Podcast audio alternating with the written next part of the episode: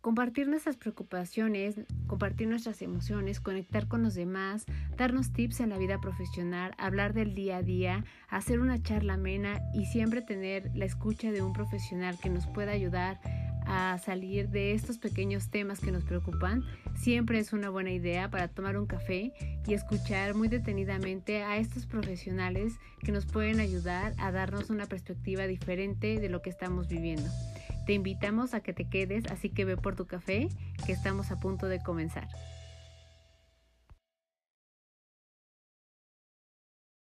Hola a todos, bienvenidos a un episodio más de Pretextos para un café. Gracias por estar nuevamente aquí con nosotros, por eh, escucharme, por darse esta oportunidad para conocer una personalidad más, para poder alimentar y poder eh, darnos este eh, chance de alimentar nuestro conocimiento, nuestra vida, eh, conocer la vida de las demás personas y cómo esto puede influir en también eh, la inspiración que podemos tomar para nuestra propia vida, cambiar algunas decisiones para bien o simplemente tener una perspectiva distinta acerca de cualquier tema del que hablemos. En esta ocasión tenemos una invitada que es una invitadaza. Yo siempre digo que todos los invitados son especiales, pero siempre después de hablar con cada uno de nuestros invitados y de todos los profesionales, termino con esta sensación de, de qué bonito y, qué eh, gusto es poder eh, intercambiar con alguien más conocimiento, palabras, eh, personalidades. la parte de la gente me llena y en este caso, Vivi Zárate es una de las personas que me ha dejado esta sensación. Vivi Zárate es una artista, es una artista visual que es muy peculiar, muy particular y que tiene una sonrisa y un corazón enorme. Eh, yo sé que lo que ustedes escuchan, pues, pues precisamente lleva solo esta parte de audio y no de imagen, pero esta fue una entrevista en donde todo el tiempo hubo una sonrisa mientras hablaba acerca de cada uno de los temas que hablábamos. Y la gente que sonríe creo que siempre es eh, la gente más bonita. Vivi, eh, dentro de todas las particularidades que tiene, es eh, una persona que tiene una inquietud muy grande, muy particular, muy entregada, con mucha pasión hacia la pintura, muy precoz, porque su primera exposición colectiva la tuvo a los 14 años y Vivi hace de todo y sabe de todo. Es pintora, ha estudiado artes plásticas, expresión artística, composición del número eh, del oro, que lo van a escuchar en la, revista, en la revista, perdón, en la entrevista a qué nos referimos con esto. Ella nos va a dar esta explicación. Y eh, eh, también ha estudiado planeación y producción del arte contemporáneo. Entonces, se imaginarán el tamaño de personaje que tenemos en esta entrevista. Ella es fundadora, eh, ha impartido clases también para niños. Fundó esta escuela Pintarte, que es una escuela de pintura donde permite a los alumnos que tengan una mirada, mirada hacia el arte, donde el arte sea un medio de expresión y donde nos va a platicar precisamente cómo es que trabaja con ellos. No les voy a contar eh, porque les voy a spoilear, entonces no. pero tiene una eh, estrategia, una técnica de trabajo con, con los niños que después se vuelven adolescentes y después se vuelven adultos y que siguen trabajando con ella, muy peculiar y que creo que les va a llamar muchísimo la atención. Ella ha dado talleres de escenografía y de vestuario, incluso fue eh, estuvo a cargo del vestuario de El Rey León en Nuevo Laredo, en esta obra que se presentó en este estado y ella junto con su equipo y junto con sus alumnos crearon este vestuario con diferentes formas y con una mirada totalmente distinta a la que estamos acostumbrados. Ella ha participado como jurado también en concursos de pintura, ha coordinado concursos de expresión artística ahí en Nueva Laredo y ha sido presidenta y socia fundadora de Artes Plásticas. Ella es miembro de la Liga de Arte de, eh, Laredo, perdón, Texas. y actualmente está a cargo de la parte de cultura, en donde también ella nos platicará todo lo que están haciendo con referencia a la parte de cultura, de las necesidades que alcanza a percibir y que quiere cubrir para todas las personas que se encuentran justo en este territorio.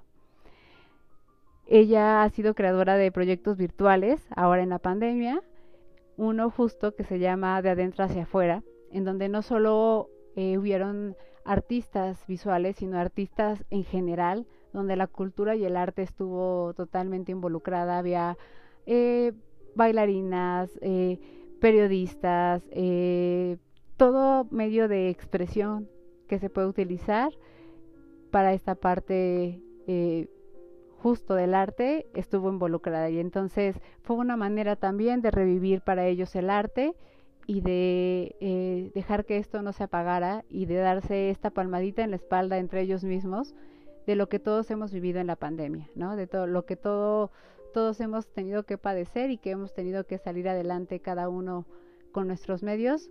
Eh, pues bueno, ellos crearon justo este proyecto virtual y así ha tenido diferentes premios, ¿no? Eh, ha sido seleccionada por el Instituto, Instituto perdón, Nacional de las Mujeres, eh, ha ganado premios por sus pinturas, ha participado en numerosas exposiciones, entonces es una mujer que necesariamente el mundo debe conocer. Y digo el mundo porque representa con gran orgullo eh, a México.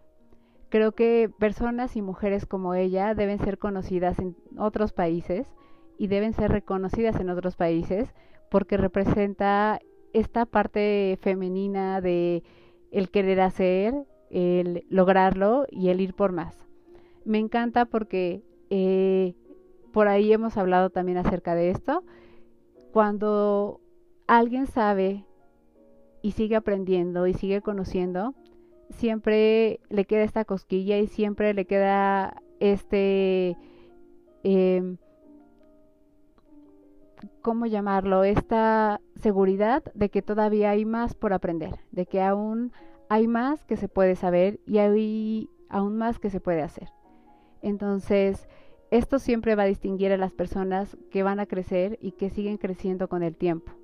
Quienes creen que lo saben todo y que ya no hay más por conocer, son personas que se limitan, son personas que dentro de su saber, eh, pues eh, no quiero llamarlo así, pero hay una cierta pobreza dentro de esto, porque no puedes reconocer que, que hay todavía quien te puede enseñar cosas que no sabes y que aparte no lo puedes saber tú todo.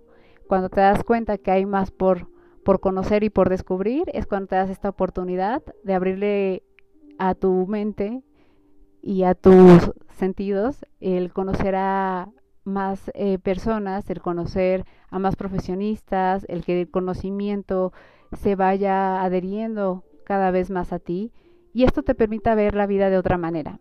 Y esto es lo que hace Vivi. Vivi constantemente se está reinventando, está tratando de hacer que eh, su trabajo no sea solo un trabajo bien hecho, sino sea un trabajo que a ella le dé satisfacción, que a ella la haga feliz y que en lo particular le pueda transmitir a los demás también estas ganas y eh, este medio de expresión que tanto estamos buscando uno de los puntos que van a escuchar dentro de la entrevista justo va a ser este, el arte como medio de expresión. Yo estoy totalmente de acuerdo y creo que es una de las eh, características que necesitamos ahora con las generaciones que vienen. Eh, lo van a ver dentro de nuestra plática y no me van a dejar mentir, aún para nosotros que somos mayores, nos cuesta mucho expresarnos, nos cuesta mucho poder decir lo que de verdad pensamos, sentimos, creemos, queremos, etcétera. Y qué mejor que comiencen eh, los niños sabiendo decir qué es lo que les gusta, cómo ven el mundo, qué piensan del mundo y que lo puedan plasmar no solo con palabras, sino también por medios que para nosotros pueden ser eh, medios no explorados como la pintura.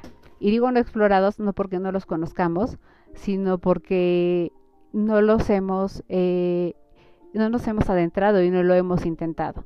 Entonces, va a ser un deleite para ustedes. Les pido que se queden hasta el final de la plática porque estoy segura que les va a encantar. Como siempre, aquí están eh, todas las eh, ligas y los links de en donde pueden encontrar todo el trabajo de Vivi, donde pueden conocer un poco más de ella, porque hay mucha información que no pudimos tocar por el tiempo.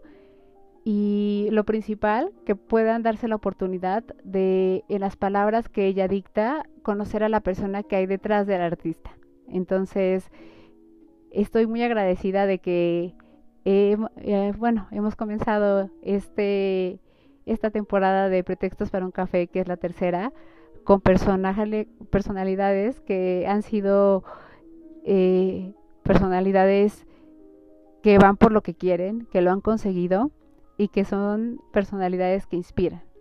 Entonces, muchas gracias nuevamente por estar aquí. Espero que estén disfrutando de su café y que disfruten junto con su café de esta conversación que es un deleite. Bienvenidos y nuevamente gracias. Bienvenida Vivi, este, bienvenida a Pretextos para un Café. Gracias por aceptar nuestra invitación, porque como te decía, estaba un poquito yo nerviosa de, de ay, ojalá si quiera, si quiera participar y si quiera estar acá. Este, cuando la gente tenga la oportunidad, porque siempre están los curiosos que dicen, ah, sí me voy a meter a los links, ¿no? Y, y vea todo lo que has, eh, vean todo lo que has hecho, se van a dar cuenta de, pues, el tipo de personalidad que tenemos acá.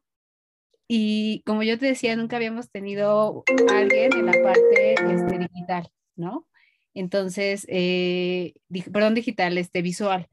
Y la verdad es que es bonito, o sea, es súper bonito, es difícil de entender de repente, este, pero es algo que, que yo creo que es difícil, que no es tan sencillo, o sea, no es tan sencillo como a lo mejor este, un escritor, que no digo que sea sencillo, ¿no? Para los escritores, pero este, lo que tú haces tiene su complejidad tiene su, este, su, significado y que para cada una de las personas que seguramente lo ven, a lo mejor tiene otro significado y no es el que tú este, eh, precisamente das, ¿no? Y a mí me gustaría comenzar este, justo conociendo a, a la Vivi niña, porque que justo la audiencia sabe que este, esta Vivi niña tuvo su primera exposición a los 14 años, la Vivi adolescente, entonces esa es una peculiaridad este, muy, muy extraña, muy padre, pero que no es tan común este, en nuestros adolescentes, ¿no? Entonces, ¿qué pasaba por la mente en la Bibi de hace unos años cuando tenías 14? Hola, buenos días. Pues primero agradecerte eh, la invitación. A mí me encantó el nombre de tu, de tu podcast porque mi vida se relaciona mucho con el café eh, eh, y yo creo que la vida de muchos de nosotros, ¿no? Y en mi casa mis hijos es de comprar el, el, el, café, tostarlo, pesarlo, medirlo, todo lo que conlleva, ¿no? Entonces, este, me, me, atrapó desde el momento en que, en que vi el, en que escuché el nombre, ¿no? Entonces, pues agradecerte eh, la invitación, el espacio. mira, yo desde chiquita, mamá decía que desde los tres años yo no me pasaba de la raya, que cuando, cuando pintaba con crayón. Entonces eso es una, un comentario de mi mamá que siempre lo tengo bien grabado, bien presente, porque mi mamá a todo el mundo le dice eso, ¿no? Que Vivi no se pasaba de la raya a los tres años. Y em, siempre que recuerdo es eh, mi gusto por comprar, no muñecas, sino comprar crayones, comprar cuadernos. Yo llego todavía a un lugar, a una papelería y no sabes la emoción que me da las plumas, los colores, todo lo relacionado al color, a la pintura. Eh, y pues desde chiquitita em, eh, yo le pedí a mi mamá clases de pintura, em, pero eh, las clases las daban a los niños hasta los 12 años. era una maestra de Durán, la cual recuerdo con mucho cariño después de, fue mi compañera en muchos proyectos, ya como adulta las dos. Y, este, y mi maestra nos daba dos clases por, por semana, eh, pero fue hasta los 12 años donde yo comienzo con la técnica eh, al óleo, ¿no? eh, una técnica que no es tan fácil manejar para un niño, esa era la razón, porque ella no, no este, abría sus puertas a niños más de, edad más corta. Entonces, desde, el momento en que yo empiezo a estudiar eh, pintura con ella, me atrapó, era lo que yo quería, yo siempre me visualizaba y decía que quería ser pintora, ¿no? realmente nunca me importó como si iba a tener una carrera o no, o, yo no sé si realmente sabes como que sabía lo que era ser pintora. Si bien este, iba a casa de mi bisabuela y veía algunas pintoras, eh, perdón, pinturas que, que, veía porque ella pintaba, pero no había como que una influencia, ¿sabes? Así como que realmente yo dijera, es la razón. Eh, mi madre es una, es una mujer que le gusta leer mucho y sí siempre había esos comentarios de Frida, de Diego, de Dalí, de Picasso, todas las historias eh, que me encantaba escuchar, este, y así como otros temas de la revolución, de la historia de, de, México, de las guerras mundiales, etcétera, ¿no? Entonces, este, sí tenía mucha información por parte de mi madre, em, pero empiezo a estudiar, empiezo a estudiar con, con, la, con mi maestra Didi Durán, y después me voy a estudiar a Laredo, Texas, y bueno, en las escuelas de Laredo, Texas sí este, eh, se pone mucha, mucho interés en que los, los, niños desarrollen actividades artísticas, ¿no? Entonces tuve la opción de seguir estudiando ahí también este, pintura. Y, y fue, mi primera exposición fue con mi maestra, mi maestra Didi, eh, que ella, em, eh, pues eh, organiza esta exposición con sus alumnos y, era una exposición colectiva. Y bueno, ya sabrás, son los años 70 con mi vestido, mi vestido largo y tirante, este bruto, ¿no? Tipo así medio hippie, yo creo, no sé. Esta fue mi primera exposición eh, y la recuerdo con mucho cariño, unas obras grandes ahí este, que pinté, que siempre me, me ha gustado mucho el formato grande. ¿eh? Entonces, pues ahí fue mi, mis primeras este, experiencias, ¿no? Con mi maestra.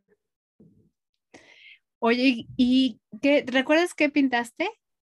Sí, era Platero y, Platero y yo, era la, la portada de un, de un este, cuento, una historia, Platero y yo eran unos, unos, este, mira, le hacía flores a mi abuela, claveles que le encantaban, a mi mamá, este, naturalezas este, muertas, con, mi maestra era aprender la técnica, era copiar, ¿no? Era copiar, aprender la técnica. Este, mi maestra, yo estuve desde los 12 años hasta los 18 estudiando con mi maestra, hasta que ella me dijo, ¿sabes qué viví? Recuerdo esa vez estábamos afuera de su casa, una casa llena de plantas hermosa, su cocina, todo, toda su casa hermosa. Eh, con mucha sensibilidad, este, mi maestra, y, y, bueno, se veía ahí en su casa. Eh, y, me recuerdo estar afuera en su puerta hasta que y ella me agarró las manos porque yo, yo ya en la pues en lo que era preparatoria ya no tenía tanto tiempo de ir pero sí seguía pintando en casa entonces yo recuerdo que me toma las manos y me dice Vivi ya no puedo enseñarte más me dice ahora necesitas otros maestros me dice ya ya o sea lo que yo te podía dar ya lo aprendiste y, este, y yo, sabes, como que yo decía, no, o sea, yo necesito que me siga enseñando, ¿no? Pero sí traía siempre esa inquietud. Y después me voy a la ciudad de Monterrey. Eh, y en la ciudad de Monterrey, en Arte AC, eh, que de hecho mi papá siempre como que decidía todo por mí, ¿no? Eh, yo le decía, quiero trabajar, no, no, no vas a trabajar, eh, no te falta nada. Y luego, bueno, papá, este, quiero estudiar en Monterrey, no quiero estudiar en Estados Unidos ya, y quiero ser, este, quiero estudiar arte. Entonces mi papá me llega con la noticia a casa de que ella había ido a la ciudad de Monterrey, pero no encontró nada más que diseño. Entonces me dice, ya estás inscrita en diseño en arte AC. Y yo, ¿cómo? Le dije, yo no quiero diseño, papá, no, no, no quiero para nada diseño. No, no, me dice, es por mientras. Y yo, ¿cómo por mientras? Sí, por mientras, ya después te cambias. Y bueno, yo acostumbrada a que lo que papá dijera, ¿no? Entonces dije, bueno, pues está bien. y después aprendí, no terminé la carrera de diseño porque yo, mi rebeldía, ¿sabes? Como que esta rebeldía del artista, eh, choca mucho con la cuestión del diseño, empezó a chocar porque a mí no me gusta que me digan cómo hacer las cosas, ¿sabes? O sea, si bien sí me gusta aprender, pero no me digas que tengo que medir de acá a acá o que tengo que usar un color, ¿verdad? Entonces empiezo... Las limitaciones, ¿no? En, tu trabajo, en tu creatividad. Exacto. Pero después me di cuenta que esos años, eh, dos años que estuve estudiando, me sirvieron mucho para pues, la cuestión de, este, del dibujo, de, la composición, de la teoría del color, de la estética del arte, etcétera. Entonces, de alguna manera había una razón, ¿no? Por la que estuve ahí y, lo pude aprovechar también. Oye, qué, qué bonito y, y, aparte, digo, tú, con, tú muy ávida siempre, muy ávida de, de conocer, de saber, de, de me, me, resuena a ese, que hay una paradoja, ¿no? Que lo utilizan mucho para otras cosas, pero siempre dicen que cuando uno aprende más, cuando uno sabe más, sabes que todavía hay más, entonces, este, quieres ir por ese más y que cuando nuestra este, información es limitada, piensas que es lo único que hay y ya. Entonces, este, mientras más sabes, más te sientes que hay todavía más cosas que aprender, ¿no? O que, o que no estás completa todavía y que, y que te falta mucho todavía por, por recorrer. Entonces, me sonó un poco como a eso, como de no, o sea, yo todavía este, tengo mucho que saber y por qué este, aprender y hacer, ¿no? Y también se ve reflejado porque, digo, este, la gente lo sabe de, de tu presentación, pero tú haces de todo, o sea, tú eres una artista plástica, este, te has metido a todo lo posible y por haber. Yo tengo una duda y quiero que, este, que me la despejes, que es, este, composición de número del oro. Ah, ok. Mira, em, yo en el 2001, este, aquí en Nuevo Laredo vino un cubano, este, me dio la oportunidad de estudiar una especialización en artes plásticas con otro grupo de, amigos artistas. Entonces, en ese lapso del 2001 a 2004, yo creo, eh, tuve contacto con el maestro José Reyes Mesa, eh, un este, artista muralista tamaulipeco muy reconocido, y este, que de hecho él eh, conoció a Frida y a Chabela Vargas y a Diego, y entonces encantaba estar escuchando al maestro hablar de todo eso. Entonces, en, algunas visitas que, que, le hice ahí a su casa, porque yo iba a tomar protesta como presidenta de la Asociación de Artistas Plásticos. Entonces yo lo invito al maestro pues para que viniera a acompañarnos, ¿no? Y este, que él eh, eh, eh, hiciera lo de la toma de protesta, etcétera. Entonces en su casa, en, las pláticas, o sea, el maestro era un, un personaje increíble porque él te preparaba en su casa este, espagueti, sacaba el vinito y la ah, carne, etc. Ah, súper padre, ya sabes, todo lo bohemio y todo padrísimo. Entonces él ha estudiado mucho este, las matemáticas, tiene varios libros.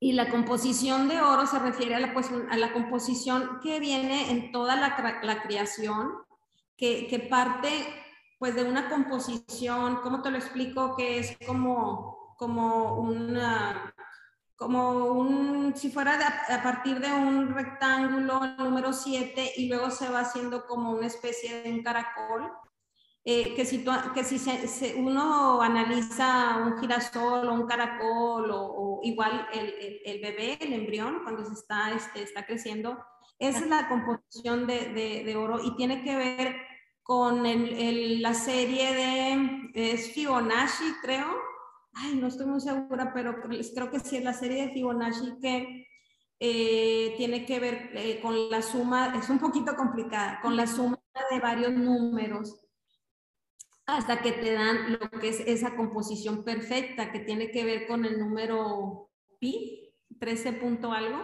No crees que yo soy muy buena para las matemáticas. Entonces tuvimos, tuvimos la oportunidad de tener al maestro en mi casa, este, eh, con amigos artistas para que nos Oye, nosotros creíamos que íbamos a aprenderlo de la esa composición en una clase, claro que no. O sea, es muy compleja, pero son composiciones que los grandes maestros las usan este, para tener en su, en su obra este, pues una, una, pieza, una obra maestra, una composición perfecta. No, jamás me hubiera imaginado, ¿eh? Que era eso, jamás. Por eso dije, lo tengo que preguntar porque este, se me hizo así como dije, qué extraño. Debe ser seguro algo interesante, pero dije, no, sí, sí, lo tengo que preguntar porque debe ser algo que no es tan, tan común. ¿No? No, y es complejo. Y, y, este, y el maestro, digo, claro, el maestro eh, lo hacía de una manera un poquito, pues claro, más, eh, más sencilla para nosotros. Este, sí, fíjate que estoy revisando ahorita aquí en mi celular, sí es la, la, serie de la sucesión de Fibonacci, ajá. Este, y es que tiene que ver también, mira, con la suma de que si tú sumas 1 más 1 es 2, luego ese 2 más 1 es 3, y luego 3 más 1 es 4, no sé cómo es, no, a ver, 1, 1 más 1 es 2, no, luego 2 más 3 son 5, luego 5, ah, luego 5 más, sí, no, no, está complicadísima, está complicadísima, pero, oye, yo, yo tengo todos mis apuntes ahí, pero, pero, sí, es así, creo que es 1 más 2, es 3, luego 3 más 5, luego 5 más, ay, 8, no sé. Pero bueno, ya lo investigaré para, para lo mejor. ya no lo explicarás, no lo debes, ya no lo explicarás. y luego te vas justo a la parte de, de tu enseñar, que también no debe ser nada sencillo, ¿no? Porque yo creo que ahí es cuando te das cuenta que cada persona tiene, pues sí, su, su propia personalidad, ¿no? Su propia manera de ver este, las cosas y entonces enseñar este, este tipo, ¿no? De este, cultura, de arte y demás es muy difícil. O sea, bueno, yo creo, este, no es lo mismo que un profesor que enseña matemáticas a todos y todos es igual, a cuando tienes que este, respetar también las diferencias y las individualidades de cada uno de los alumnos, ¿no? Dentro de la técnica. Entonces, me imagino que también esa experiencia este, debió de haber sido grande para ti. Sí, fíjate, yo en, mi trabajo, cuando yo pinto, yo soy muy acelerada. Mi marido me dice, ¿cómo es posible que, que te vea de repente haciendo unos trazos tan finos en tu trabajo cuando tú eres muy, él dice atrabancada, ¿no? Y sí, sí soy. Entonces, cuando yo me planto ante una obra, a veces ni siquiera hago un boceto. Sí hago una investigación, pero yo me planto y empiezo.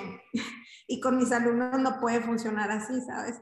Entonces, eh, he, llegado a tener eh, hasta grupos de 15 alumnos. Eh, mis alumnos son de edades desde los 4 años, ahorita de 4 años hasta 21 años, pero esos de 21 años, de 18, de, de 13 años, han entrado conmigo desde los 3 años o 4 años de edad. Entonces han ido creciendo conmigo. Es una familia tan bonita. O sea, yo la verdad, híjole, creo que es la parte de mi vida este, en cuanto a, lo profesional que más me encanta, más de, de, mi trabajo como pintora. Me encanta el sembrar en ellos todo este amor hacia el arte, ¿no? Entonces, sí, mis clases, eh, aún cuando son en grupo, no puedo decir que todos van igualito aprendiendo. Son o sea, eh, eh, individual con cada uno, tratando de, irles dando las indicaciones para que puedan ellos aprender. Eh, combino la parte de la pintura, el dibujo, teoría del arte, historia del arte, perdón, teoría del color, historia del arte, y manejo mucho también el desarrollo de creatividad e imaginación, no nada más la técnica. siento que es muy importante que un niño que está aprendiendo pintura eh, tenga todas estas armas en la cuestión técnica, pero tenga esas armas para sacar lo creativo, para sacar lo que trae en su mente. Porque si yo le digo, pinta, vamos a pintar ahora este, algo de esta foto, me podrá servir como técnica.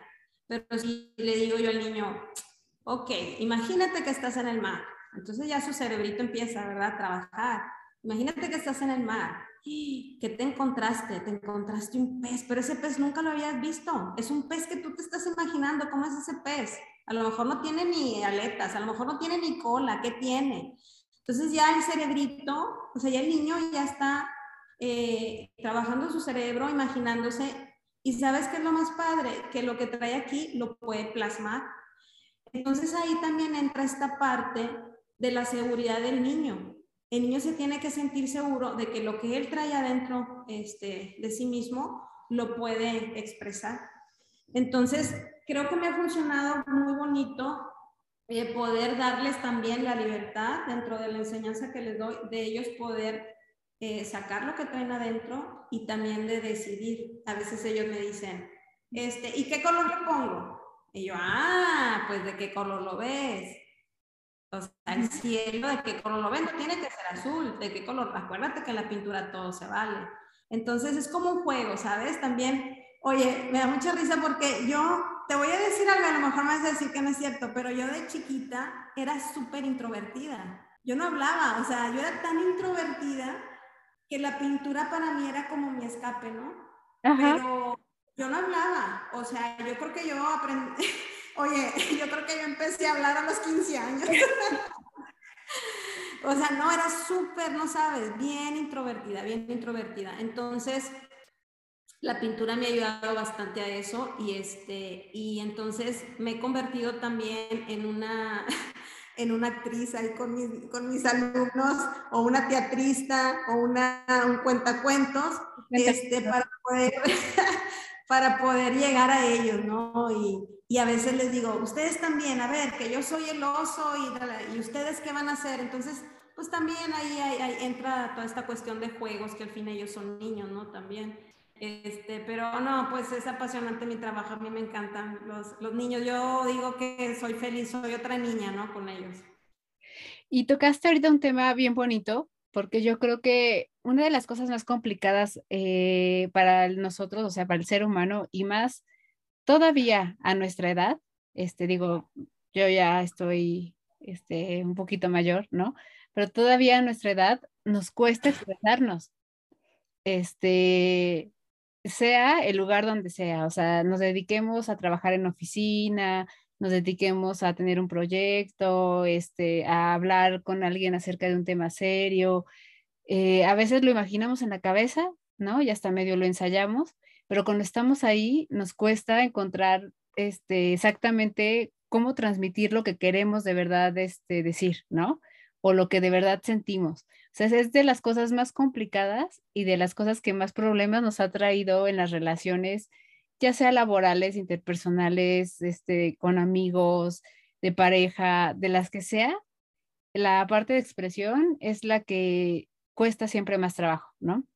Este, dices que sí lo vas a hacer y de repente es de, ah, no, mejor me espero para la otra, porque te da como miedito, ¿no? Este, ya sea porque es un tema delicado o ya sea porque también este, te da miedo que te vean como eres, ¿no? Que te muestres como tú eres. Entonces, este, voy a poner un ejemplo que yo creo que este, muchos en, en la oficina no lo van a negar. Los que trabajan en la oficina, cuando hay juntas y alguien, ya sabes, pone una dinámica, siempre todos voltean a verse entre todos y hasta que alguien no se atreve, ya los demás empiezan. Pero siempre esperas que haya alguien que haga primero el ridículo, ¿no? Antes que tú. Entonces no hay nadie que diga yo, así con toda la animosidad, la verdad es que no. Y, este, y esta parte de, no solo estar estudiando este arte y, poder, ¿no? Este, sacar esta imaginación y pintar y conocer una técnica, sino también están formándose una personalidad, este, que yo creo que eso es bien bonito, o sea, y es muy necesario para las generaciones y para los nuestros pequeños que vienen acá atrás este, el poder expresarse y, ser quienes ellos quieren ser, ¿no? Sí. Y, fíjate, sí, así es. Y fíjate que mis clases, este, tengo ya 22 años dando clases Em, y, claro, luego cada año preparamos nuestra exposición. Ahora, pues, por la cuestión de la pandemia no se pudo. Este, nuestra última exposición fue este, en el 2020, en marzo, este, donde celebramos pues, los 20 años de la academia y con una exposición que se llamó Fantasía. Y bueno, a los niños les encanta porque ellos se motivan al ver que sus papis pues ven sus trabajos, ¿no?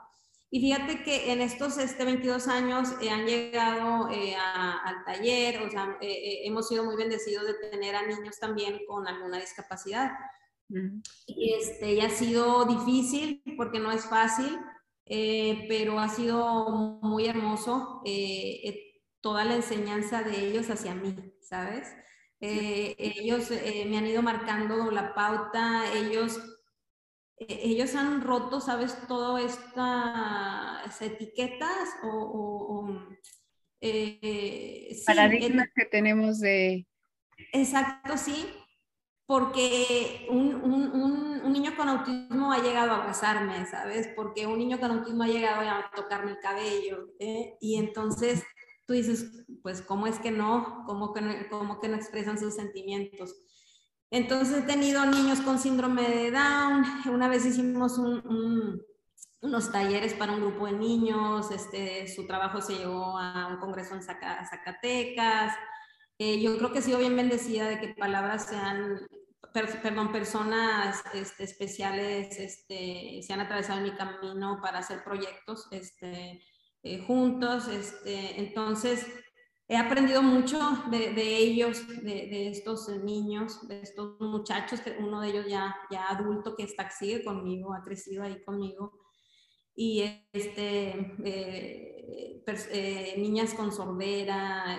Entonces, sabes, yo como que siempre digo sí, como que cuando viene algo digo, ah, sí, y luego ya no sé a qué me voy a enfrentar. Y luego cuando, cuando empiezo todo esta, este contacto con ellos, eh, te voy a ser sincera, también eh, me he preguntado, Vivi, ¿por qué dijiste que sí? Y después viene la respuesta, ¿no? Eh, hubo una razón. Ellos llegaron ahí por una razón, ellos llegaron para enseñarme a mí, no tanto lo que yo tenía que aportar a ellos, sino más lo que ellos tenían que aportar a mi vida. Sí, fíjate, y yo creo que, este, digo, tú no me vas a dejar mentir, cualquier expresión de, arte, eh, pues tiene mucho que ver con las emociones, ¿no? Tiene que ver mucho con los sentidos, este, cada una con sus particularidades, pero yo creo que, que si algo podemos rescatar y es por eso, este, en mi caso, la necesidad de hacer esta divulgación del arte y demás, es que de repente perdemos esta sensibilidad, este, perdemos como esta parte, incluso hasta para nosotros, no para, para con los demás, sino para con nosotros mismos, ¿no? A veces somos muy duros con nosotros, este, creemos que tenemos que cumplir con ciertas cosas y hay cosas que no conocemos eh, o características que no conocemos de nosotros. Y entonces, ahorita que tú decías, yo me pregunto, ¿para qué, no? O sea, ¿por qué dije que sí? Entonces, cuando de repente estás ya sea frente a una pintura, este, una escultura, cualquier tipo de, expresión o de, muestra de arte, lo que te hace sentir, yo creo que ahí todos deberíamos de preguntarnos por qué. Este, ¿por qué siento esto, no? O sea, ¿por qué siento tristeza o por qué siento este melancolía o por qué siento este desagrado o, o sea, ¿por qué?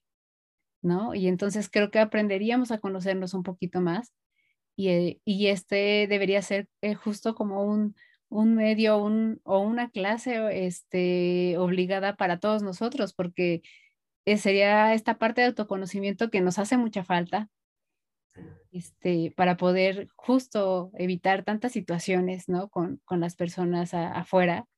Y también una manera, este, como decíamos, de expresarnos en la que estamos seguros de decir este, sí o no, ¿no? O sea, ¿cuántas veces hemos dicho no o hemos dicho sí por dejarnos llevar?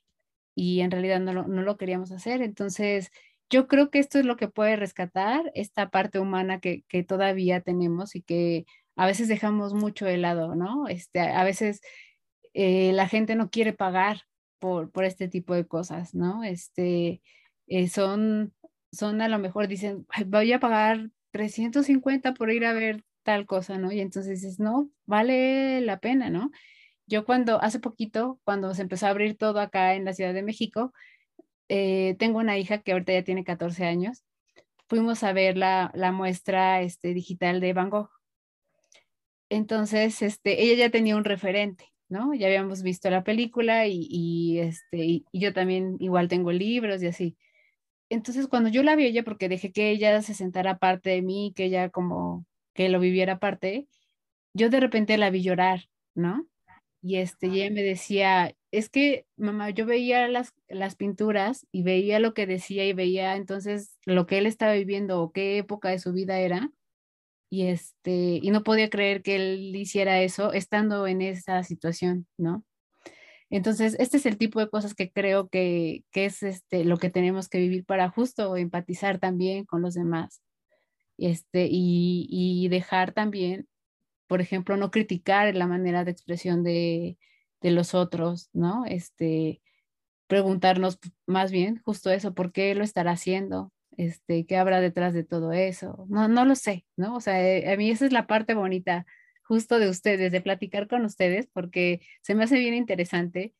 Y también este, esta pregunta que, que te voy a hacer es, ¿qué hay detrás de los ojos de una artista visual? Porque yo creo que tú no ves el mundo como nosotros lo vemos. Este, definitivamente no, no lo es así. Eh, mira, eh, bueno, primero que nada, sí tuve la oportunidad de estar en México en junio y vi, vi, vi, esa exposición, padrísima, padrísima. He tenido también la oportunidad de ver obra de, pues, de grandes maestros y bueno, sí me ha provocado las lágrimas. Pues, ¿qué hay detrás? Mira, eh, uno observa mucho, todo, todo, todo. Observas, ves, ves el color azul de distintos tonos, ¿no? eh, dices azul, alguien dice azul y te no, es un azul verdoso es un azul violeta. Y, eh, en, mi, en mi obra hay mucho color, eh, tengo muy, muy en mi corazón todo México, ¿no? Todo el color de México. Creo que es una de las cosas que llama más la atención cuando mi obra ha estado fuera del país, el color. Em, y, y, creo que sí observamos mucho Sí, sí, yo no sé si es ver más allá. Eh, analizo mucho eh, cuando estoy con las personas.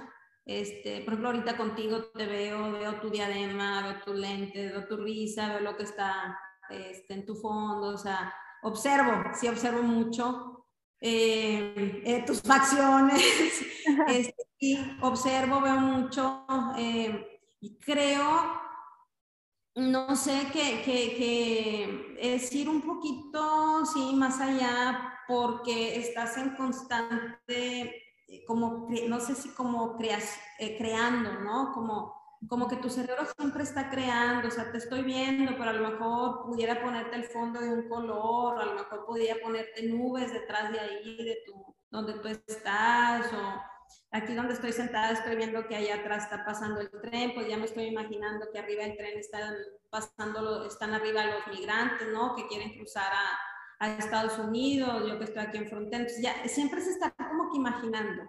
Sí, e, e, pues, eso es lo que, lo que yo te podría decir.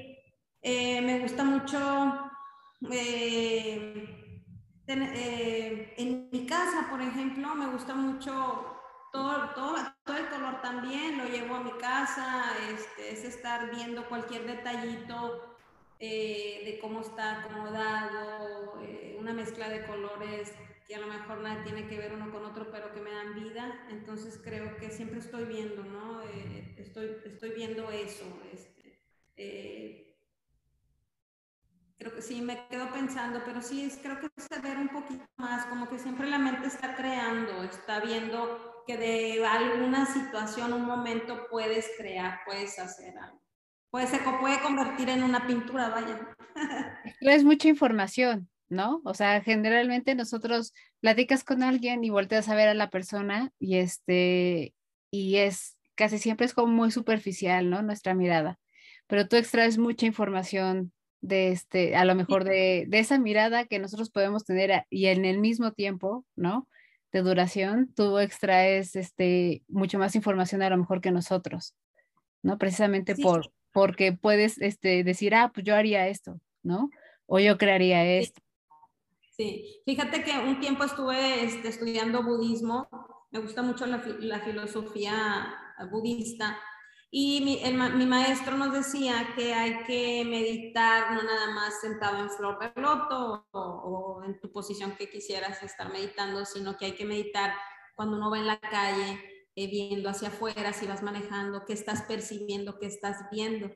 Entonces sí recuerdo cuando yo tomé esas clases con, con él, era así, porque te lo dejaban como tarea, ¿no? Entonces observabas y te dabas cuenta pues que una señora va en la calle, la señora va este, cojeando y la va sosteniendo el brazo el, el, el, señor, el, tal vez es su marido, tal vez es un amigo, iban cargando no sé qué, entonces es otra manera también como de meditar. Entonces, aún cuando estás haciendo alguna actividad, me encanta lavar mi casa, cuando mi camioneta es otra manera de estar meditando, estar pensando. Entonces, sí, como que pienso mucho, como que siempre estoy, ¿no? Ahí pensando, pensando. ¿Y, ¿Y, qué dice tu familia este, de, de, de, vivir con un artista? ¿Cómo es vivir con un artista? Fíjate que, bueno, eh, mis papás siempre me apoyaron, ¿no? mi papá ya falleció, pero mi papá, de hecho, fíjate, cuando mi papá muere, yo digo, ya no voy a pintar más. Mi, mi papá murió en el 2012. Pero luego, y sí estuve como un tiempo sin pintar, pero luego mi mamá me entregó una carta donde papá se, se, dirige a cada uno de nosotros. Y fíjate, mi papá dice ahí que yo, o sea, así específico, así, que, que Vivi sigue pintando, fíjate, sigue pintando, este, y otras cosas, ¿no? Pues en mi casa, mira, en mi casa, eh, desde chiquitos nuestros hijos, tengo tres hijos, hombres, uno es médico, otro es ingeniero en producción musical digital y otro está estudiando este, comunicación y medios digitales. Todos se involucraban en la cuestión de pintar. Este, mi marido es este, pues ingeniero en producción, pero eh, también es este, este en, en, mercadotecnia y tiene una maestría en mercadotecnia, cuestiones así, y siempre también está haciendo cosas tipo como de madera, de escultura, cosas así. Entonces siempre de chiquitos mis hijos, yo estaba pintando, mi marido estaba haciendo algo, uno de ellos estaba tocando la batería y el otro estaba haciendo escultura. Entonces eh, son muy creativos, todos, hasta el médico es muy creativo. Y ellos mmm, siempre me han apoyado, siempre han apoyado, pero no entienden mucho el de que yo quiera como estar encerrada en mi taller, ¿sabes? Como, como está mi casa, tu casa es un patio y atrás está mi taller. Ellos creen que, que, si yo me meto en el taller, ellos pueden llegar y, abrir la puerta o tocar. Entonces yo quiero mi espacio. Entonces como que es esa parte, ¿sabes? Como, como si la pintura o mis clases no fueran tanto un trabajo. E igual para mis hermanos, como que creen que me pueden hablar a la hora que ellos quieren. Y cuando yo les digo, es que estoy en clase. Y ellos, ah, ok, estás en clase y bueno, y, o sea, como, bueno, estás en clase, pero puedes hablar conmigo, ¿no? Entonces, como que, como que creo, como que no es tanto un trabajo para ellos, para la familia, creo que más es como lo ven como un hobby tal vez, pero bueno, ellos siempre me han dicho que están muy orgullosos todos. Eh, el, el, el, mi hijo, el más chico, este, hace arte digital entonces, eh, creo que él tiene una influencia de mis colores. Y, y, yo lo, porque él siempre, mami, ¿cómo le haces aquí? ¿Cómo le haces esto? Y, y en su trabajo se ve. Y él este, tiene hasta premios en Francia en, en, con obra digital, este, eh, tiene, lo seleccionan hace poco para ir a Arabia Saudita también, nomás que es bien calladito, se mantiene todo bien calladito ahí y, este, y bien inquieto, creando, pero, pero en, en, en, su computadora. Entonces, este, ha sido muy bonito ir viviendo, compartiendo con ellos, con mi familia, todo este arte. Se involucran, claro, eh, cuando yo estoy haciendo alguna pieza. Eh, pues mi marido se llega a convertir en uno de mis, de mis, de mis más eh, fuertes críticos. que, que, me critica mi obra y luego le digo, no, no, no, porque tú eres diseñador, tú con tu diseño no tiene que ver nada con lo de la pintura, entonces mejor no, no acepto tu crítica, ¿sabes? Pero ha sido bonito, ha sido ir eh, sensibilizándonos. En la casa, mis hijos de chiquitos, había instrumentos o había algo de arte en lugar de, de los, ¿cómo se llaman? Este, videojuegos. Sí. Videojuegos, ajá y a veces yo les decía, no, eso lo juegan en casa con sus amiguitos. Este. Entonces era más eh, darles eh, las opciones de que pudieran desarrollar algo artístico, no porque se les exigiera, sino porque, por ejemplo, dos de ellos tienen este, lo de la música que, que no necesitan ni estudiar para, para, este, to, toca, eh, para agarrar un instrumento y tocarlo. Se lo este, hacen por oído, por Ajá, por oído y este... Y bueno, pues este ha sido, ha sido una, fíjate que sí es algo en, lo que toda la familia se involucra, este, con, con una exposición, con los proyectos que he tenido. Entonces, más que nada, sí, ellos se involucran mucho pero si no entienden esta parte de que mi mamá o mi esposa o mi hermana tiene que estar aislada porque está creando, creo que esa parte no la entienden tanto. Y es que, eh, no sé, a lo mejor es esta mala costumbre que tenemos, ¿no? De que donde todavía no hay ciertas, este, profesiones en, las que decimos, ah, es como más light, ¿no? O sea, no necesitas, este, como tú dices, el espacio, el tiempo, o, o déjalo porque está en la computadora, no o sea, no es, es diferente, no es como, déjale, está pintando, no. Este, Yo creo que en algún momento, y, espero que, que, sea una de las cosas de la pandemia, nos lleve a eso, ¿no? O sea, nos lleve a decir, eh, porque en, mi opinión personal, este, creo que fue a lo que recurrimos este, cuando empezó todo esto de la pandemia, a regresar justo, ¿no? al arte, cuando habían este tipo de cosas de, ah, pues, este, eh, en esta página visitar este museo de manera digital y, ¿no? Y tal, todo el mundo andábamos haciendo cosas así. Este, de repente ya ahora que salimos, pues los dejamos otra vez de, de lado. Pero yo creo que, que sí fue de las cosas que nos rescataron. O sea, que fueron de los temas que si no hubieran estado ahí nos hubiéramos sentido pues un poco como en la nada o un poco como, como vacíos. Y, y tú justo tuviste un proyecto este, en la pandemia. ¿cierto? Sí, sí, mira, yo me involucré un poquito con exposiciones este, eh, fuera del país, pero que me permitían eh, enviar mi, mi, la fotografía de mi pieza, entonces se imprimía y entonces se, para exponerse. Una, una, en un lugar fue, uno de ellos fue en Brasil. hace unos meses, pero me pasó, mira, empieza la pandemia, yo me, eh, empiezo pues a seguir con mi práctica de yoga y meditando y todo era bonito, ¿no? todo era bonito porque pensé que era nada más como un mes. lo que iba a durar. y nada.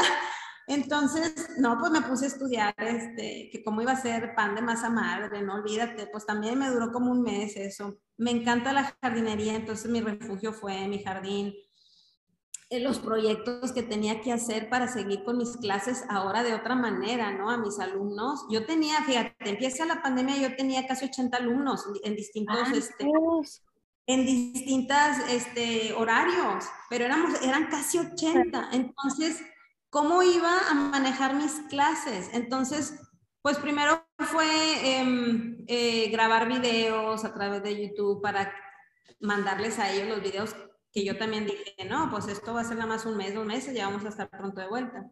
Y nada, y después, bueno, fue ya este, vía Zoom, ahorita eh, sí me bajó el, eh, este, el, número del alumnado este, a, unos, a la mitad, yo creo unos 40 alumnos. Y, pero fíjate que me, fue un momento este, que me, emocionalmente yo estaba muy mal y me entra esta añoranza de mis amigos y mis amigos, ¿cómo es posible que después de más de un año, eh, ¿dónde estamos? Y pues le hablé una amiga, este, eh, promotora cultural, oye, ¿sabes qué? Pues quiero hacer un proyecto, este, necesito, necesitamos los amigos encontrarnos este, eh, con todas las armas que nos está dando este, lo digital, Zoom, etcétera y vamos a hacer algo. No, pues me fui a casa de mi amiga, yo casi llorando, ¿sabes? Porque extrañaba platicar con los amigos y que el vinito después de las exposiciones y los desayunos y platicar de proyectos, etc. Entonces le llamamos a este proyecto de adentro hacia afuera. No me mandaron a hacer camisetas con el logo, mi hijo nos hizo el logo y todo muy bonito. Este, y, y, y nos eh, invitamos amigos la primera, el primer enlace, este, enlazábamos Zoom a Facebook y el primer enlace fue con amigos de distintas este, eh, expresiones artísticas, teníamos danza, este, pues todo, ¿no? Este, y para ellos también fue muy bonito porque era un reencuentro, ¿no? Un reencuentro de amigos y platicamos de cómo nos habíamos sentido en la pandemia, de, de que si nos de que cómo nos haya afectado en la parte emocional, en, la parte del trabajo y, más que algo como eh, negativo fue, fue este positivo, ¿no? Porque muchos de nosotros ya, ya estábamos realizando cosas que no hacíamos antes de la pandemia, proyectos, este, nos contactábamos con, en, otros espacios fuera de, de, aquí de la ciudad, etcétera, ¿no? Entonces,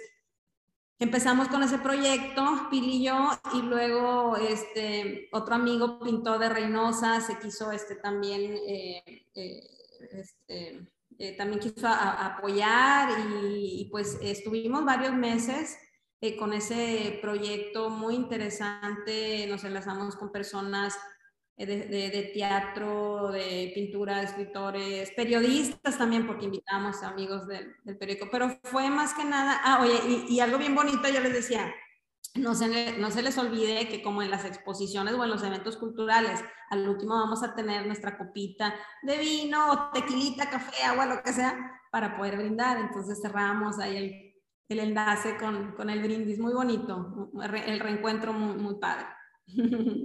Ay, qué bonito. Crearon, crearon este, su, su, propia forma de, ¿no? De seguir con, con este, pues sí, con, con, sus actividades, con, ¿no? Con esta parte de tener la oportunidad de seguir teniendo contacto y, y este, y no hacerlo como de, pues bueno, es lo que hay, sino vivirlo y vivirlo, vivirlo bien.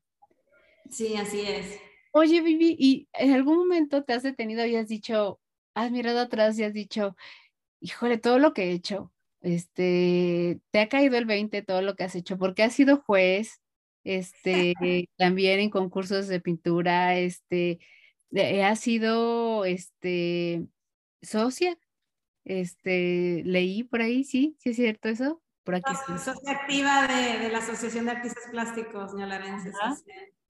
Este, miembro de la Liga de Arte de, ¿no? De Laredo, Texas, o sea, digo que estás en todos lados. Tú pintas, pero aparte estás en todos lados y este, tienes tiempo y chance y energía para todo. ¿En algún momento te has detenido y has dicho, híjole, este, pues todo lo que he hecho? ¿No? No, no, fíjate que no. Este, ¿sabes cuándo como que de repente me cae el 20? Es cuando eh, me encuentro con cajas que tengo álbumes eh, con fotografías, recortes. Ya no, ya no junto los recortes, la verdad. eh, todo lo que salía en el periódico lo guardaba, creo que ya junté suficientes carpetas, etcétera. Creo que cuando veo esos recuerdos tan bonitos, creo que sí digo, ah, o sea, bueno, mira, o sea, qué, qué bonito, pero en, en, en, realidad no, no, no lo veo así, no, no, no lo pienso, creo que sí me falta todavía eh, seguir aprendiendo, seguir trabajando eh, creo que un artista siempre está en constante aprendizaje. Eh, el simple hecho de estar en, en, en, un pintor, de estar frente a un, un, cuadro y estar trabajando, estás aprendiendo porque estás descubriendo, estás descubriendo materiales, colores, etc. Eh, pero no, fíjate que no me detengo. Eh, cuando hicimos eh, lo de la academia a los 20 años, es la celebración. Ahí, ahí fíjate que me encanta, creo que esa es la parte, tío, de mi vida que más me encanta, que digo, wow, 20 años. Y el ver, estuve buscando fotografías de mis alumnos, oye, de 3 años y luego de 18 y de 4 años y luego de, o sea, dije, es que estos niños han crecido conmigo. Los, o sea, has visto crecer, ajá, exacto, los has visto crecer. Ah, ah, sí, o sea, han crecido conmigo no, y, déjame decirte que se ponen a platicar con mis hijos y con mi marido y todo, y, son de la familia. O sea, es más, en Navidad hasta regalos a mi marido le llevaron. Porque, o sea, es que somos una familia, o sea, es tan bonito. Eh, entonces, no, fíjate que no me pongo, no pienso en eso, no, no. Eh, siento como que a veces me, creo que a lo mejor me va a faltar tiempo para hacer tantas cosas que quiera hacer, no sé. Este, ahora estoy trabajando también dentro del gobierno, entonces con, con, con muchas ganas, pero eh, sí me canso, la verdad. también me canso. No? Con tantas cosas que haces, ¿cómo no? Yo más bien me tengo que me pregunto en qué momento, cómo le alcanza el tiempo para hacer tanto. Este, pues, aparte porque te comprometes, o sea, se ve que el compromiso es grande, ¿no? El compromiso es genuino, es grande, y este, y esperas que el resultado sea el, el mejor, ¿no? Entonces, no es nada más dedicar cierto número de horas, sino todo el trabajo que hay detrás también para que eso suceda.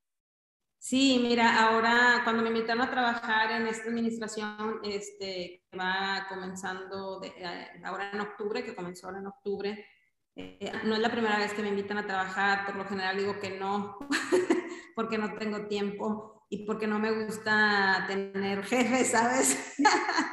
rebelde, Sabes que vi, vi mucho la necesidad en nuestra ciudad de poder hacer algo por nuestra comunidad, ¿no? De llevar este, la cultura eh, como una política pública, el arte, y creo que fue, eso fue lo que me animó. Y aparte creo que el director de cultura lo sentí muy sincero y, con todos sus proyectos. Eh, entonces creo que también siempre he creído que como que las cosas son por una razón, ¿no? Entonces si esto se me presentó en este momento y fue por alguna, y, por alguna razón dije que sí, este, sí me comprometo al 100, trato de hacer las cosas muy bien, sí soy muy exigente conmigo misma, muy perfeccionista, pero también eh, sé entender en otros, o sea, en, otras personas eh, que, que, pues, que no son igual que yo y, que tengo que aceptarlas como son tal vez y, bueno, este, tratar de llevar todo en armonía para poder trabajar bien, ¿no?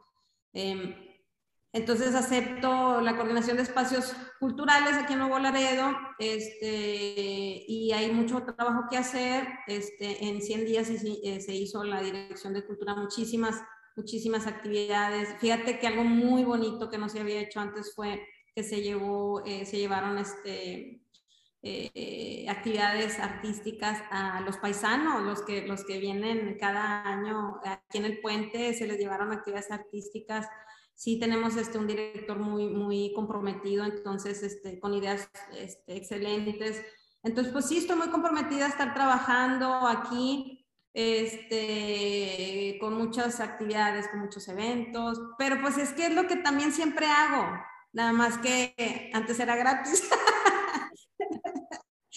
Sí, o sea, he hecho muchos proyectos, este, eh, tuve uno, este, el Círculo Mágico de Reyes Mesa, un evento de tres días en el 2015, donde invité artistas y vinieron y escritores y, hicimos una este, desfile de modas con, con vestidos, este, diseños del, José, de maestro, del maestro José Reyes Mesa, etcétera, etcétera. O sea, me encanta eso me encanta eso este, y, me, me, mueve mucho, ¿sabes? Este, el contacto con eh, También fuiste, este, estuviste involucrada en la parte del vestuario del Rey León, en la puesta. Ah, sí, también, este, ¿no? Sí, este, en una obra eh, del Rey León. Eh, con los niños, fíjate, estuvo muy padre, eso creo que fue en el 2008, hicimos con los niños eh, todo el vestuario, todo el vestuario del Rey León se presentó muy bonito, las jirafas, este, todos los animales, muy padrísimo. Sí, sí, sí, estuve también involucrada hace años. Em, eh, con mis alumnos, pues cada año manejo un tema para la exposición, aprendemos, por decir, no sé si el tema es eh, pues de los impresionistas, bueno, se trabaja desde antes con la enseñanza oral, este, visual, etcétera, para que ellos puedan ir aprendiendo y de ese tema desarrollamos la exposición y pues luego ya este, pues todo lo relacionado a, los, a, organizar la exposición. Entonces, este, pues creo que de alguna manera ya estos años me han, me han dado este, pues la enseñanza, ¿no? De, de, de, de, cómo hacer las cosas y tratar de mejorar cada vez y ver esas cositas que fallan pues para poder mejorarlas. Sí, no, la verdad es que yo sigo diciendo increíble todo lo que has hecho, este, padrísimo, por eso te, preguntaba de si algún día te ha caído el 20 así de todo lo que has hecho, porque te digo, yo lo leí y yo dije, ¿qué? o sea, de cómo, cómo explicamos todo esto, cómo hablamos de todo esto, este, dije, no, no, no, es, pero me, me interesaba más esta parte de lo que te decía, ¿no? De, de cómo ves el mundo tú y justo aquí también quiero aprovechar para preguntarte, este, ¿qué, ¿qué, tendríamos que hacer o qué hace falta en este momento de, de cómo se encuentra el mundo para que la cultura tenga, y en este caso la pintura, ¿no? Tenga un lugar mucho más grande del que le hemos dado, porque creo que le hemos dado un lugar como de, ah, es esto, ¿no? Y entonces, estos son los pintores y ya. O sea, no es algo que, que nosotros podamos decir, se puede desarrollar, pueden haber más pintores, esto puede seguir creciendo, o sea, no todo está hecho, ¿no? Este, como que pareciera que, que eso fue una época y ya, se cerró. Este, tampoco hay esta parte tanto de divulgación, ¿no? Este, se conoce lo que en general todos conocemos y nadie conoce a nadie más, ¿no? O sea, por ejemplo, a mí me sorprende cuando de repente le preguntas a alguien, oye, ¿sabes quién es Naui Oilin? ¿No? Y te dicen, hay un lugar que se llama así, ¿no? Un centro que se llama así, te dicen cosas así, pero tampoco hay como de un conocimiento, ¿no? De, este, de ella, por ejemplo, del doctor Adler, ¿no? Que dices, oye, si has ido al Museo de Arte Moderno, ahí hay algunas pinturas también. Este, la gente no tiene mucha información de eso. Siempre sabemos, ¿no? Frida, Diego, este, eh, de los eh, extranjeros, pues bueno, Van Gogh, Dalí, ¿no? Picasso, como que sabemos lo básico y ya. Eh, ¿Qué nos hace falta? ¿Por, qué, por qué este, no avanzamos como en eso? ¿no? Y, y, lo pregunto también porque siento que no avanzamos al mismo tiempo en lo humano, o sea, este, en, incluso hasta en tener una persona al lado, nuestra interacción se queda muy limitada. O sea, como que la parte humana y la parte más bonita que tenemos está muy detenida y está muy poco eh, trabajada o muy poco este, explorada, ¿no? Mira, pues yo creo que cuando nacemos, pues somos como bebés, eh, creo que nacemos con toda esta libertad, ¿no? Para, para poder igual aprender el idioma eh, con el que te están hablando tus papás y pudieran hacer muchos idiomas, etcétera. Eh, y creo que después la misma sociedad te va formando, ¿no? Te va diciendo cómo deben de ser las cosas.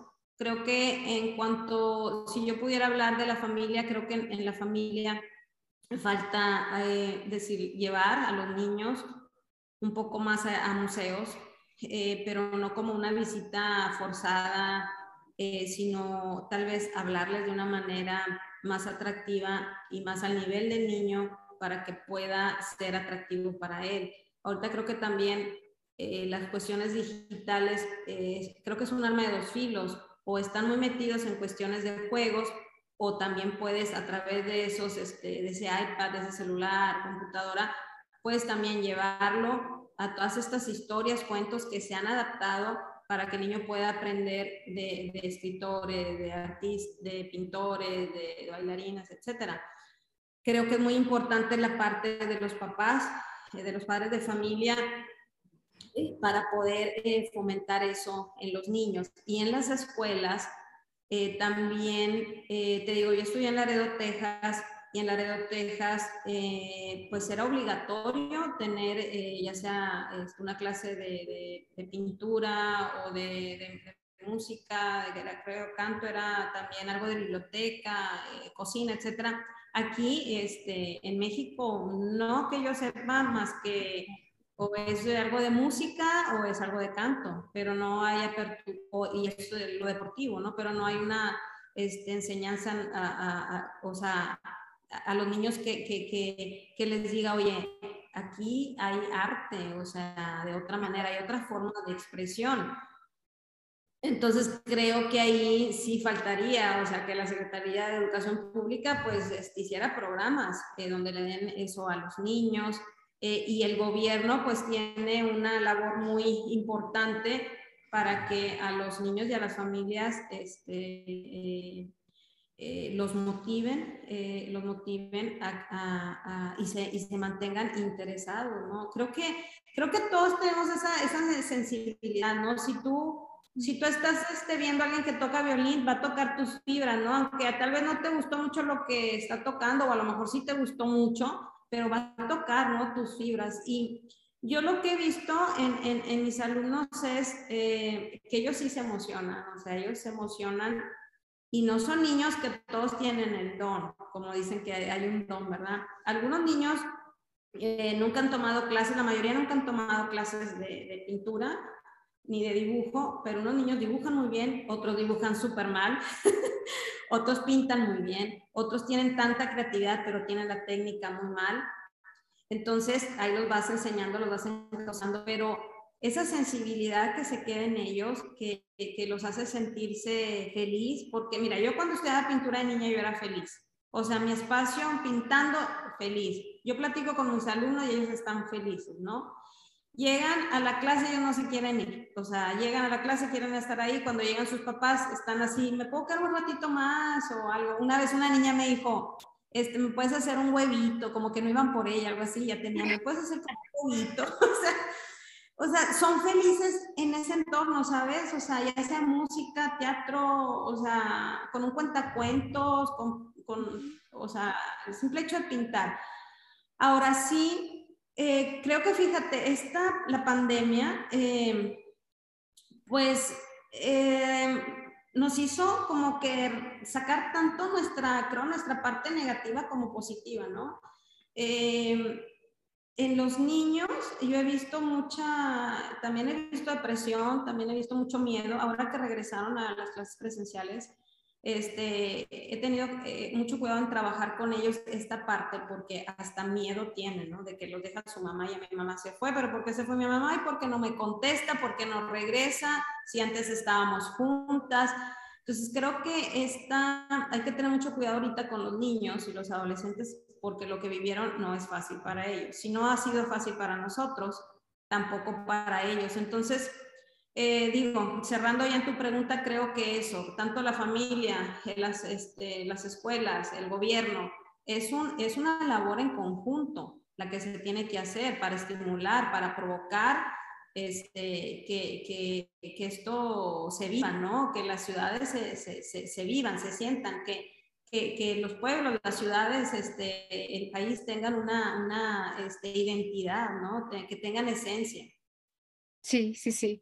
Y yo creo que, que esto puede ayudar mucho, la parte de la sensibilidad, a llevarnos a lo humano y llevarnos a lo humano a los valores, que es lo que nos hace ahorita también mucha falta. Entonces, este, pues eso, ¿no? A mí, a mí me, me gustaría mucho que también un mensaje fuera ese, que la gente lo viera de este, de este otro lado también, que, que eso no solo es poner este, ponerle, darle más herramientas a, a nuestros hijos emocionalmente, sino también sensibilizarlos, humanizarlos y hacer que cuenten con también mucho más valores que hoy en día creo que nos hacen mucha falta, ¿no? Sabemos mucha violencia, vemos eh, mucha individualidad, entonces creo que esto también nos podría ayudar mucho a, que eso pudiera suceder. Entonces, ojalá, ojalá que quienes nos escuchen digan, híjole, aunque me dé flojera, este, vale la pena ir, ¿no? Este, ya, Netflix puede esperar y, puede, va a estar ahí,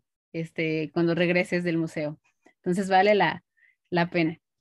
Y mis Fíjate, este, ah, no, dime, dime, dime, Es que recordé algo, mira, eh, eh, un alumno, eh, aquí en Nuevo Laredo pues hay muchos ranchos y este, muchas de las familias tienen ranchos. Este, ahí implica también cacería, porque también hay actividades de cacería en cierta temporada. Un alumno me dijo, este, Vivi, em, voy a cacería porque mi papá va y porque mi abuelo iba. Y así me lo dijo, fíjate, no sé, no sé cómo puedo estar creando, pintando y al mismo tiempo matando y destruyendo. Entonces, eso fue muy fuerte, muy fuerte, eh, porque yo soy pues contra la cacería y todas esas cuestiones, ¿no? entonces, yo platicando con él dije, mira, ¿por qué no lo platicas con tu papá? Platícalo con tu papá. Dije, no, si tu abuelo este, era casado, eh, si tu papá también le gusta la cacería y a ti no te gusta y te sientes forzado porque lo hacían ellos, habla con ellos. Entonces tal vez al hablar tu papá lo pueda entender. Entonces es como también esta misma sociedad que te está diciendo que hagas, ¿verdad? Que uno tiene que cortar con eso. ¿Por qué tengo que hacer esto?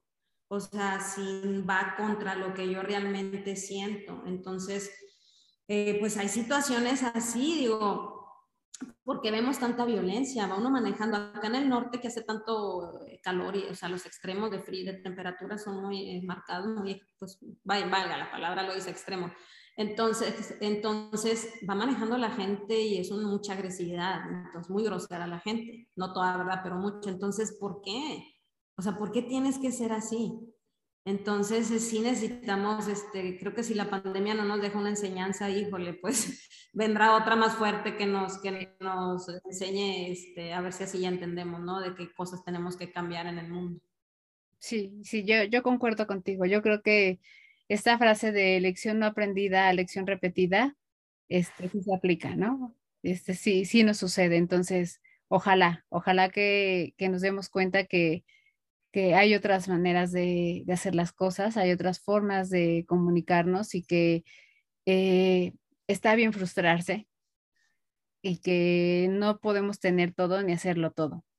Este, entonces, no puedes arrebatarle a alguien, ¿no? Este, lo que tú no tienes y que al final somos, o sea, eh, o jalamos todos para el mismo lado o no vamos a llegar a ningún lugar, ¿no? Estamos todos este, jalando para donde quieren y, no avanzamos. Entonces, este, tenemos que hacer eso, tenemos que confiar. Este, qué padre sería confiar en, todos los demás y, y, es todo lo contrario, sales y todo el mundo te da desconfianza, ¿no? Este, te, te cuidas, este, si tienes hijos, los jalas hacia ti. Este, yo fui generación de las que salíamos a jugar en la calle y ahora no dejo ir a mi hija a la papelería, ¿no? Sola. Y yo recuerdo que yo era de las que, niñas que iba a las tortillas, por ejemplo. Entonces, este, mi mamá no pensaba que me iban a robar, nunca viví como algo así. Y ahora tenemos que estar pensando en, ¿no? Y cuidándonos de ese tipo de cosas. Entonces, creo que sí, creo que es, tenemos que hacer conciencia de todo eso. Y este, y yo sí creo que uno de los medios es eh, la educación, este, la cultura y el arte. Yo, yo sí creo fielmente en, en, eso, ¿no? En, fíjate, lo que nos dijiste este, impacta, ¿no? O sea, sí te deja así como de, sí, o sea, como, como destruyo, pero al mismo tiempo creo, o sea, no me hace match, ¿no?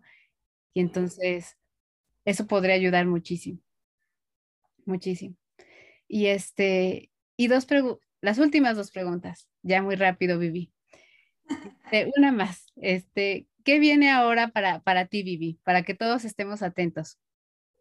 Em, mira, pues sigo con, sigo con mis clases, con mis alumnos. Ya eh, vamos a empezar a trabajar en este mes sobre nuestra próxima exposición.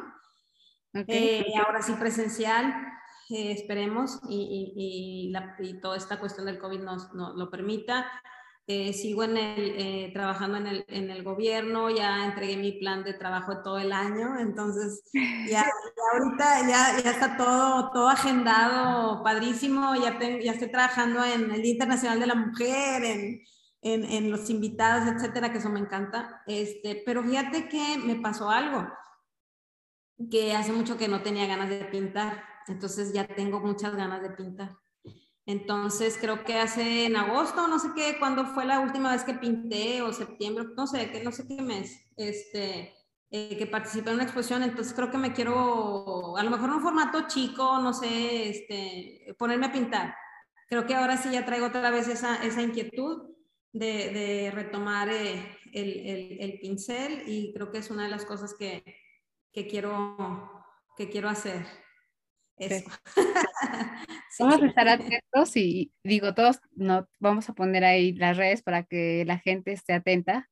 Y, este, y aparte el espacio está abierto, ¿no? En, el momento en el que quieras que hagamos un comercial, quieres que platiquemos de algo, quieres que hagamos promoción, el espacio está totalmente abierto para, para que lo hagamos y este, cuenta siempre con, con nosotros y con el espacio para poder, Ay, linda, me encanta. hacerlo, Vivi. Me encanta. La última pregunta, que casi me la respondiste al inicio, yo se las pregunto a todos y, este, y siempre les digo, yo creo que algún día voy a hacer un libro de esto. Siempre les pregunto, ¿a ti cómo te gusta el café? Porque le, sí empiezo a identificar, si hay ciertas características en las personas de cómo les gusta el café y de su personalidad. Entonces, eso me da curiosidad, pero ya, ya al inicio, ya casi me la, ya me la estabas casi respondiendo, ¿no? Ustedes son muy cafeteros, entonces, este, a mí eso me encanta, pero, pero a ti en lo particular, ¿cómo te gusta el café? Negro. me gusta negro. Eh, oye, y pero me gusta tazona, una tazota. no eres de las de tacita así express. no, andaba, una vez andaba en Italia y hacía unos corajes porque me traían todo el café que yo pedía, me lo traían así chiquitito. Que de hecho me, eh, tengo que confesar que me, que me, robé un souvenir, una tacita así chiquita. este, me chocaban, pero me encantó la tacita, ¿verdad? Eh, me encanta negro creo que así lo disfrutas, este, lo disfrutas y me, sabes, te voy a decir mi ritual en la mañana, ah, y tiene que ser en prensa francesa. Este, entonces, mis hijos ya tienen el café ahí eh, tostado, eh, ellos experimentan que es de Chiapas, de Veracruz, de no sé qué país, etcétera, etcétera. Este, el último, el de esta, el de esta temporada es uno veracruzano riquísimo. Entonces, bueno, lo muelo, lo muelo, este, me lo preparo en la prensa francesa, tomo mi taza, mis tazas casi siempre tienen que ver con cuestión de yoga, meditación, etcétera, que me han regalado, me encanta. Y me siento en una banquita a la entrada de mi casa, tu casa. Gracias. Eh, donde está el jardín que me encanta, con este, plantas nativas, eh, salvias, anacahuitas, etcétera. Y ese es mi espacio preferido, uno de mis espacios preferidos en mi casa, y ahí disfruto mi taza de café. Fíjate, fíjate cómo, ¿no? Tú también, o sea, dentro de lo que haces también tiene su lado simbólico, este, el espacio del café. Sí, así es. Algún, algún día haré un libro acerca de esto porque sí me genera mucha curiosidad. Todos tienen respuestas diferentes, entonces, este, sí, se me hace muy, muy curioso. Y Vivi, nuevamente muchas gracias, de verdad, muchas gracias. Disfruté mucho la plática. Este, me encanta siempre platicar con gente que, que le apasiona y que le gusta y que le encuentra siempre este, el que hay más y más y más a lo que hace, ¿no? Que no se limita, que, este, que no se detiene, que, que contagia a los demás, que, este, que ayuda a los demás a que también este, puedan explotar esta parte, ¿no? Que ellos tienen. Entonces, para mí, este, las personas así son admirables y, de verdad, este, desde este lado, este, no solo el agradecimiento, sino la admiración. Y, este, y ojalá algún día este, la vida me deje conocerte personalmente y me deje ver tus obras personalmente. Y de verdad me va a dar muchísimo gusto. Me va a dar muchísimo gusto porque detrás este, de todo lo que yo había visto y leído y demás, hay una este, persona muy bella. Entonces, ah. eh, de verdad me, me, me, encantó esta plática y yo espero que no sea la última. Y pues bueno, cualquier cosa, tú tienes mi contacto y, y seguimos este, en contacto y que espero que la gente se dé la oportunidad de conocer este, más acerca de tu obra y que se enamoren también de ella. Este, cuando vean tus fotos donde estás justo parada junto a tus obras, qué bonito. Este, nosotros siempre usamos casi para las las este, carátulas, las fotos este, que son, eh, ¿cómo se llama? Más de cara, ¿no? Para que los vean. Y en esta ocasión nos gustaron tanto las fotos donde estabas con tus obras que dijimos, no, esta. Este, la verdad es que sí, en esta ocasión dijimos, no, esta, o sea, preferimos que sea una donde estés representando lo que haces. Entonces, este, espero que eh, ahora que lo escuches te, te guste y que la gente también se enamore de, de tu trabajo. Oye, Clau, eh, Clau, pues muchas gracias, yo bien agradecida. Eh, lo platicábamos antes, ¿no? Del enlace en, en, los mensajes, eh, eh, que hay alguna razón por, lo que, por la que uno se encuentra en el camino con ciertas personas. Este, me encanta estar aquí contigo. gracias por la oportunidad, en verdad porque esto es una motivación también eh, para mí, que tú eh, te hayas tomado el tiempo y que hayas eh, querido contactarte conmigo para que yo te pudiera platicar de mi trabajo. Entonces, bueno, yo espero que sí les guste a todos este, quienes escuchen este podcast y bueno, y, y, que a través, bueno, también de los enlaces hacia las redes puedan ver mi trabajo. Entonces, bien agradecida ojalá sí la vida nos, nos dé la oportunidad de conocernos, ya sea allá en México o acá en Nuevo Laredo. Quiero ir a México, a la Ciudad de México otra vez. No, cuando estés por acá, échame una llamadita y, y, nos vamos justo por un café. Nos vamos justo por un café y nos conocemos y, y platicamos. Y sí, Ese, va ser, e, ese, va a ser, el pretexto, el café. Exacto, exacto. Vamos a seguir por la misma línea. Y este, de verdad, desde aquí un abrazo muy grande. Este, que sea un 2022 muy fructífero para ti, este, que te llene de satisfacción y de alegría el corazón. Y nosotros vamos a estar aquí viendo cómo sigues creciendo. Ay, gracias, igualmente. Muchas gracias. Bien, bien agradecida y bendecida. Lo mejor. Muchas gracias, Vivi. Un abrazote. Gracias, igual. Gracias por acompañarnos en un episodio más de Pretextos para un café. Te esperamos con más dudas, curiosidades y ganas de aprender, con el pretexto de tomar un café, hablar de cualquier tema y poder cubrir estas curiosidades que traen muchos tips, que traen mucha sabiduría y que nos ayudan a alimentar cada día nuestra vida profesional, nuestro desarrollo personal por medio de profesionales. Te esperamos en el siguiente episodio y gracias por haber estado con nosotros.